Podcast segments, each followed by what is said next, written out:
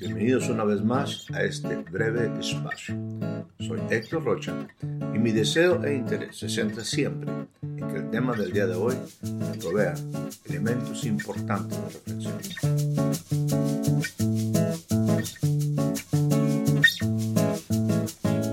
Le doy a usted la más cordial bienvenida a este nuevo breve espacio. Mi nombre es Héctor Rocha y como siempre la intención es proveer elementos, elementos importantes para la reflexión. El día de hoy estaremos abundando un poquito adicionalmente al tema, a uno de los envíos anteriores que fue el derecho legal de ser un hijo, el cual ampliamente recomiendo para que usted tome un breve tiempo, un breve espacio y lo escuche. En esta ocasión estaremos compartiendo acerca de cuatro verdades para los hijos. Cuatro verdades para los hijos.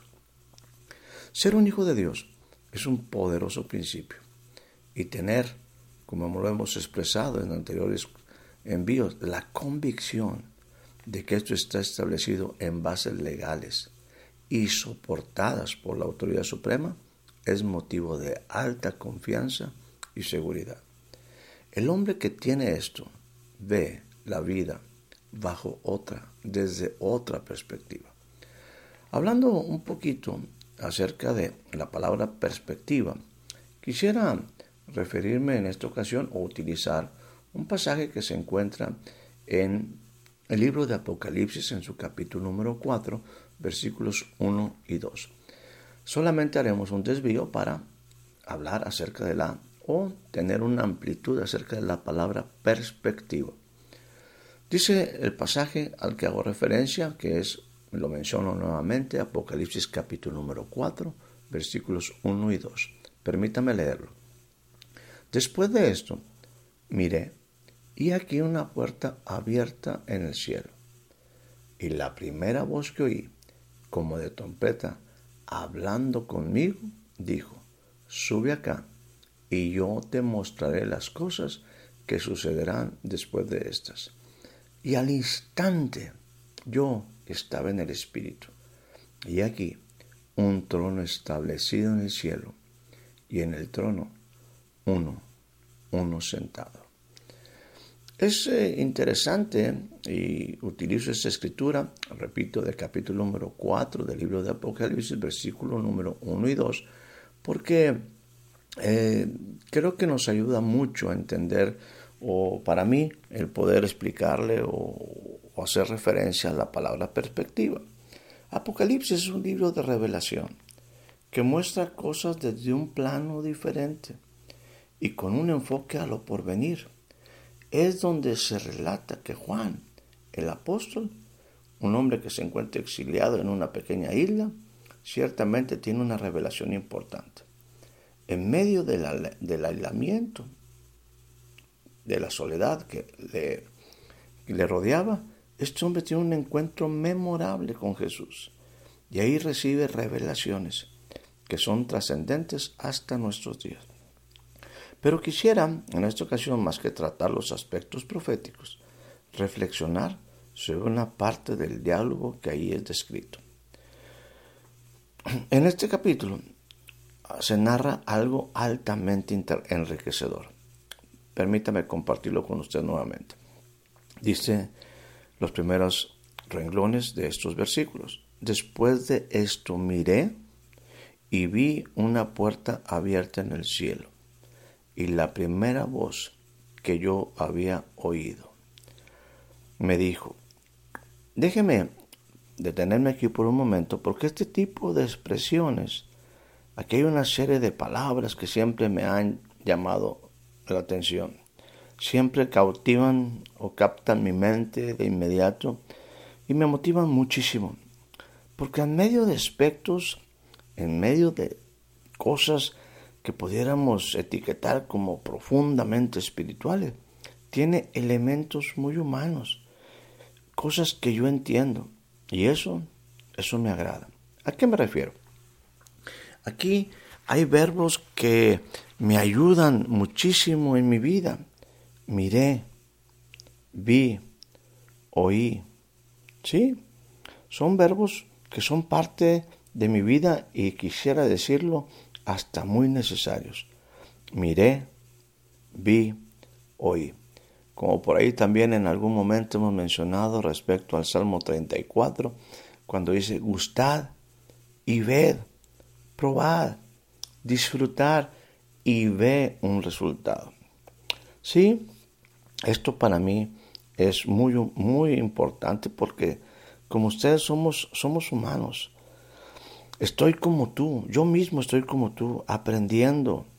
Y mi fe, mi fe se fortalece cuando aspectos como estos, muy humanos, muy humanos, muy necesarios, la rodean. Porque no me habla de una vida solo de cosas celestiales inalcanzables.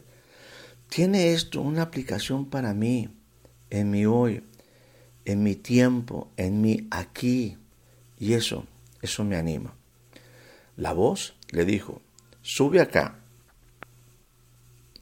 y te mostraré las cosas que sucederán después de estas. ¿No te parece esta una invitación importante? Vuelvo a mencionarla. La voz que escuchó con sus oídos le dijo, sube acá y te mostraré las cosas que sucederán después de estas. A mí esto me parece una invitación sumamente relevante. El que podamos entrar en otro nivel y subir los estándares de nuestra vida. Para esto es que también hemos estado conociendo de Jesús, porque Él quiere llevar definitivamente a nuevos niveles nuestra vida. Levantemos nuestros ojos, elevemos el corazón. Crea usted que hay un futuro y ese futuro es conocido por el Creador. Luego aparecen una serie de conceptos increíbles que son expresados en este pasaje. Dice, al instante, habla Juan diciendo, yo estaba en el Espíritu y aquí un trono y vi a uno sentado en el trono. ¿No es esto maravilloso? Un hombre, un hombre en la dimensión del Espíritu. Un hombre como Juan, en circunstancias adversas, pero en la dimensión del Espíritu. Y luego dice, al instante. Sí, yo sé, yo sé perfectamente que la vida diferente tiene un proceso. Un proceso que es inevitable y necesario. Pero también he aprendido que cuando los principios comienzan a establecerse en la vida de un hombre, el Creador comienza a llevarle por sendas inimaginables en una dimensión fuera de serie. Eso es entrar en sus terrenos. Y Él desea que el hombre, desea que el hombre entre en esas dimensiones de lo espiritual, de lo terrenal, de lo terrenal, de lo espiritual. Quiere que el hombre sea parte de las cosas que Él ha planeado, de las cosas que ojo no vio, de las cosas que oído no oyó, de las cosas que no han subido al corazón del hombre, de esas cosas que Dios le ha preparado para aquellos, aquellos que le aman. Recuerde, fue hecho un sacrificio para restaurar en el hombre todas las cosas. Por eso le dice, sube acá, ven a donde está uno sentado en el trono. Le está diciendo, desde la perspectiva del trono, cuando tú subas acá, las cosas, las cosas tú las verás desde una manera muy, pero muy diferente. La vida, la vida adquiere su verdadero sentido. Ven y ve las cosas como yo las veo. Pareciera que esta es la invitación del Creador. La vida tendrá otra dimensión de entendimiento para ti cuando tú y yo tengamos la capacidad de ir, subir y ver las cosas como el Dios Todopoderoso las ve. Camina por el mundo, pareciera que la invitación como yo veo las cosas, como yo las he concebido. Esta dimensión está a tu alcance. Solo, solo sube acá. Sube, sube a donde está el trono y donde está uno que está sentado. Ese trono es donde son emitidos los decretos, es donde reside el gobierno supremo. Fue ahí donde se decretó aquello que en algún momento hicimos referencia del Salmo número 2, cuando dice, mi hijo eres tú. El Señor me lo dijo.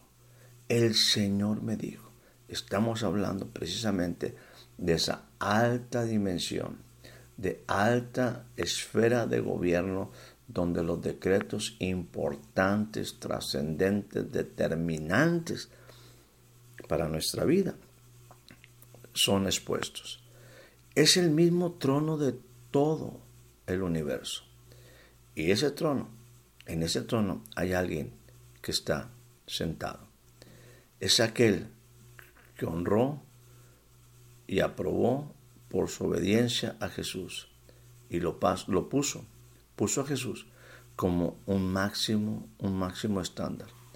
Así que tú y yo, en ese trono, a ese trono podemos entrar, acceder y lo podemos hacer al instante cuando estamos en el Espíritu.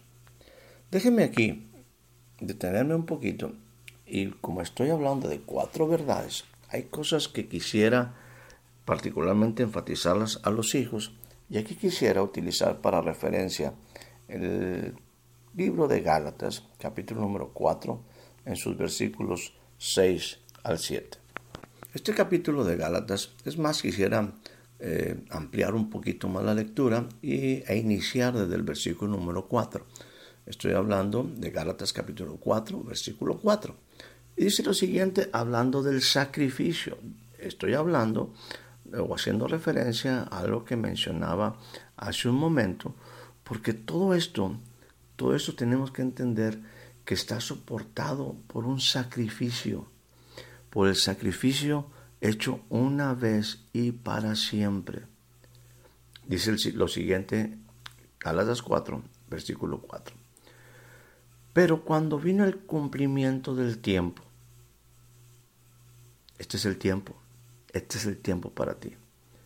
Dios envió a su Hijo, nacido de mujer y nacido bajo la ley, para que el Hijo redimiese a los que estaban bajo la ley, a fin de que recibiésemos la adopción de hijos.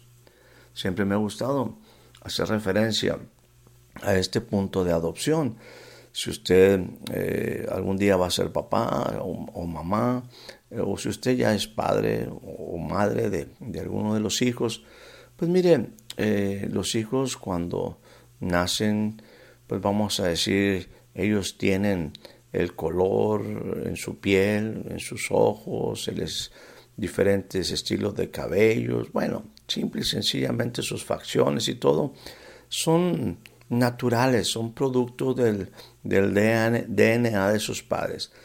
Pero cuando usted escoge o tiene la oportunidad de escoger, en este caso, cuando hay, ha habido alguna situación donde por diferentes razones algunos padres no han podido tener hijos en forma concebir hijos y optan por la adopción, ellos tienen la posibilidad de escoger de decidir, al adoptar un hijo, una hija, de decidir cómo quisieran que tuviera el cabello, cómo quisieran que estuvieran o fueran el brillo de sus ojos, el color de su piel.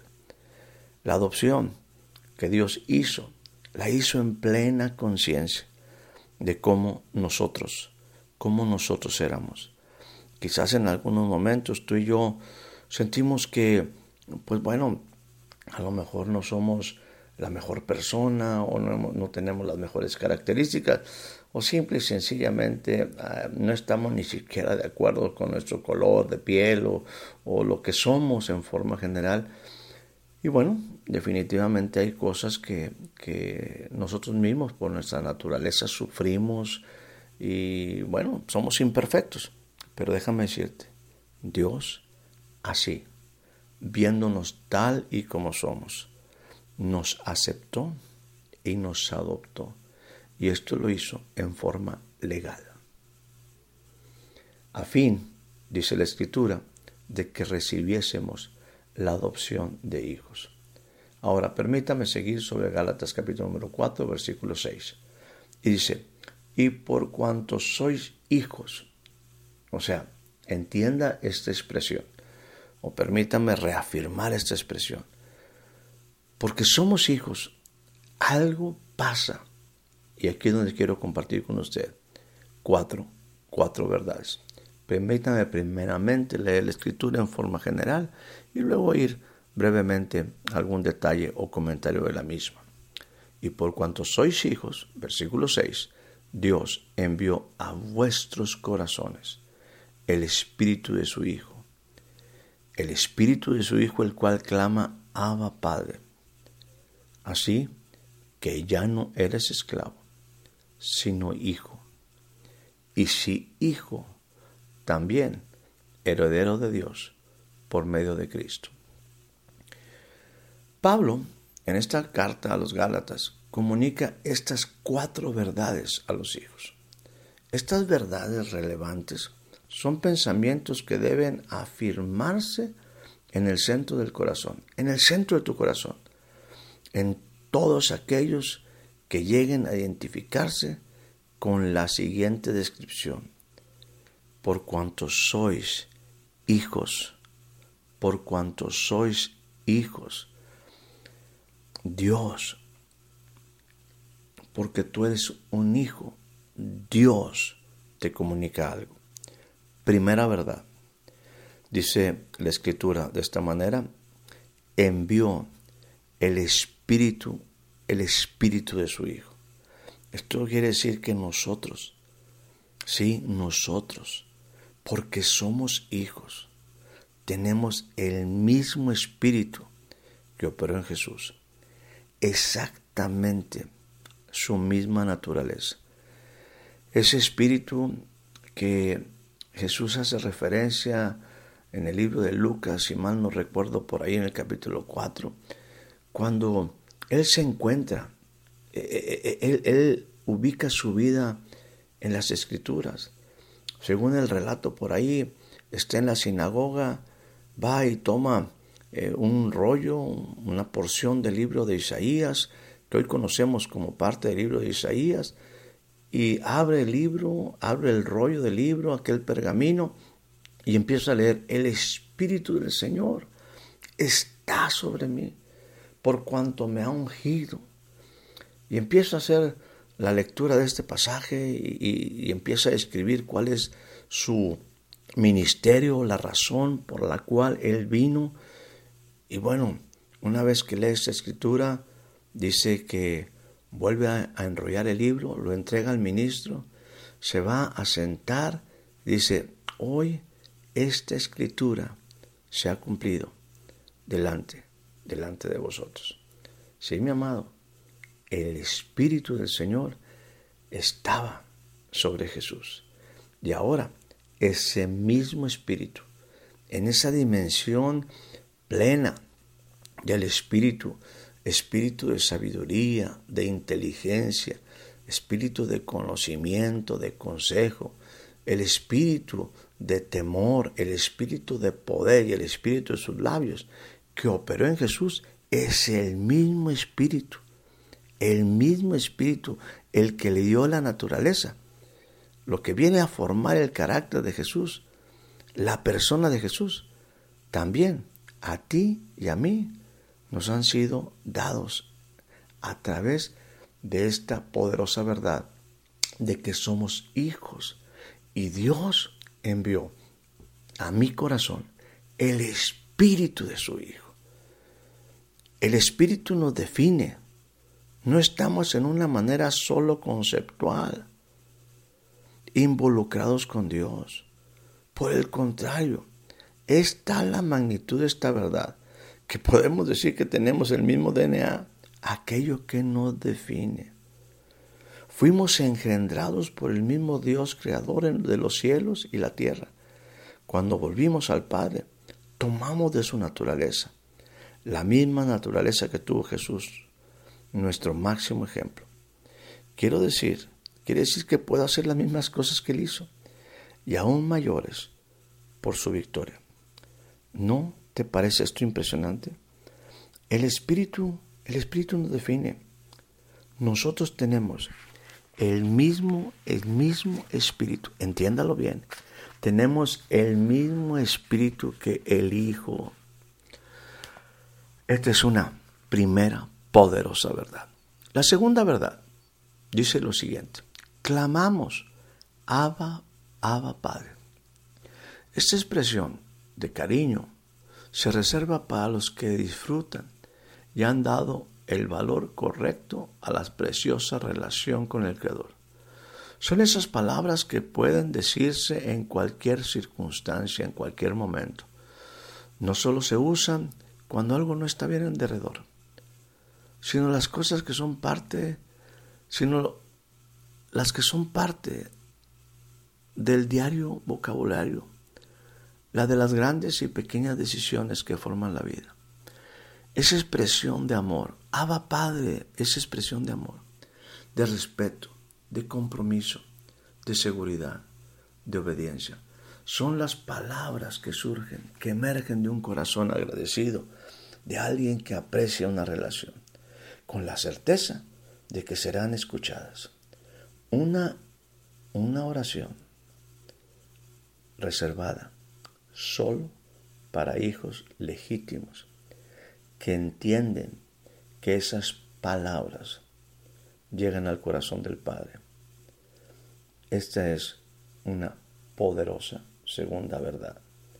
El hecho de que podemos hablar en esa dimensión de profunda relación con el Dios de los cielos, con el Dios eterno, como hijos. Abba, Abba Padre, yo puedo hablar con Dios desde la perspectiva, desde la dimensión de ser un hijo de Dios. La tercera verdad es también poderosa.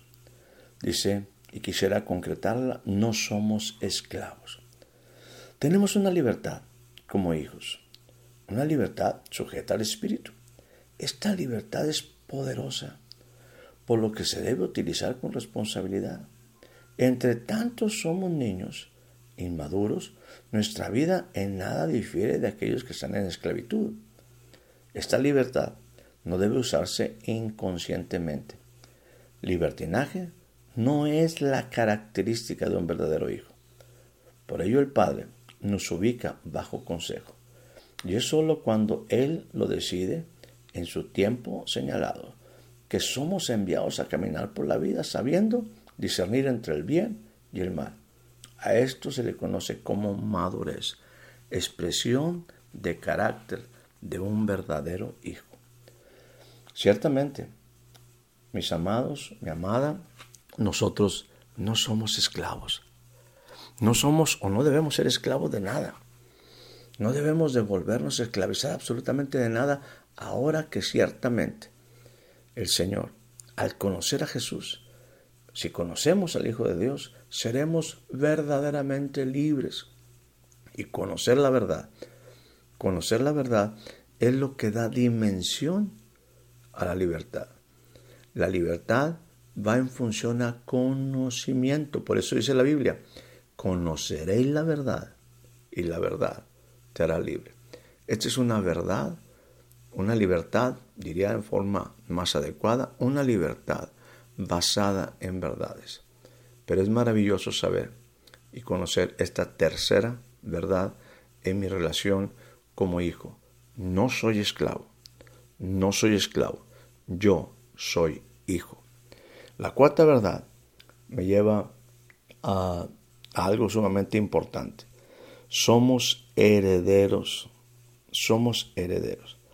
Esto nos da derecho a todos los beneficios con sus obligaciones inherentes que se describen con amplitud en el Nuevo Testamento.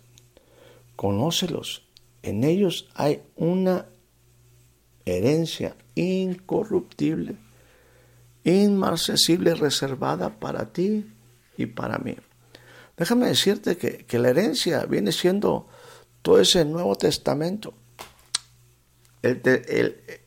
para que el Nuevo Testamento entrara en vigor tuvo que haber eh, sucedido o acontecido la, la muerte del testador. Bueno, Jesús murió y nos ha dado una herencia maravillosa. Una herencia que, que, bueno, acuérdate que Él mismo es heredero, nosotros somos coherederos con Él. Si hago nuevamente referencia al capítulo Salmo número 2, dice, pídeme hijo. Eso se lo dice a Jesús, no se lo dice a cualquiera. Pídeme y yo te daré por herencia todas las naciones y por posesión tuya todos los confines de la tierra. Eso no se lo dice a cualquiera, se lo dice a Jesús. Pero con Jesús, usted y yo podemos llegar a ser coherederos. Llegamos a ser coherederos. Esto es ciertamente extremadamente maravilloso. Cuatro verdades por cuanto somos hijos. Cuatro verdades. El Señor, número uno, el Dios Todopoderoso, hizo que el Espíritu del Hijo habitara en nuestros corazones. Yo aquí me quedaría nada más soñando por varios minutos, reflexionando por varias horas y viviendo esta maravillosa experiencia. Qué tremendo es que el Señor, Dios, envió a nosotros por cuanto soy hijo, porque soy hijo, porque soy legalmente su hijo. Dios envió a mi corazón el espíritu de su hijo, en este caso el espíritu de Jesús. Primera poderosa verdad. Segunda verdad, me habla de una relación de intimidad, porque soy hijo puedo decirle al Dios eterno y poderoso, al omnipotente Dios, Abba, Padre, Papá. Número tres, entender esta tercera verdad lleva mi vida a una dimensión diferente, desde la perspectiva del trono, desde que yo entro en esa dimensión del cielo, de las cosas celestiales, que subo al trono, me dice, ya no eres esclavo, eres un hijo. No es justo que vuelvas a esclavizarte en los rudimentos del mundo, en lo que el mundo ha establecido. No es correcto que seamos esclavos de nada ni de nadie. Somos hijos de Dios. Y finalmente, la cuarta, también poderosa, porque soy hijo. Y si hijo, también soy heredero de Dios por medio de Cristo.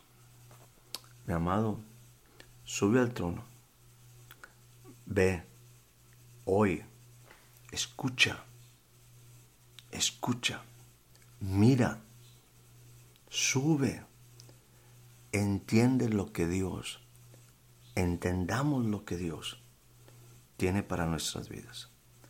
Estas cuatro verdades deben hacer tu caminar totalmente diferente. Somos hijos de Dios. Y si somos hijos de Dios, tenemos el espíritu del Hijo en nuestros corazones. Podemos decirle, Abba Padre.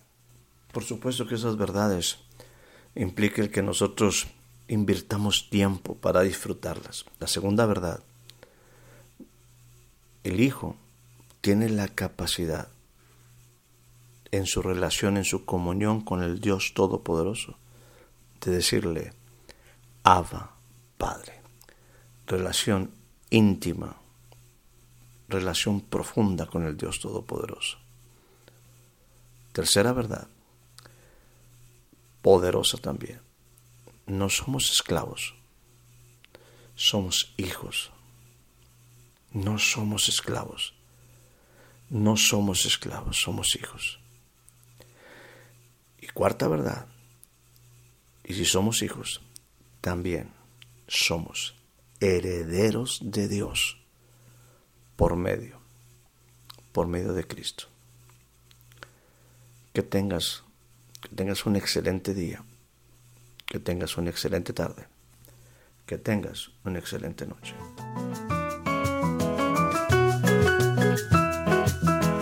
Muchas gracias por ser parte de este breve espacio. Hasta la próxima.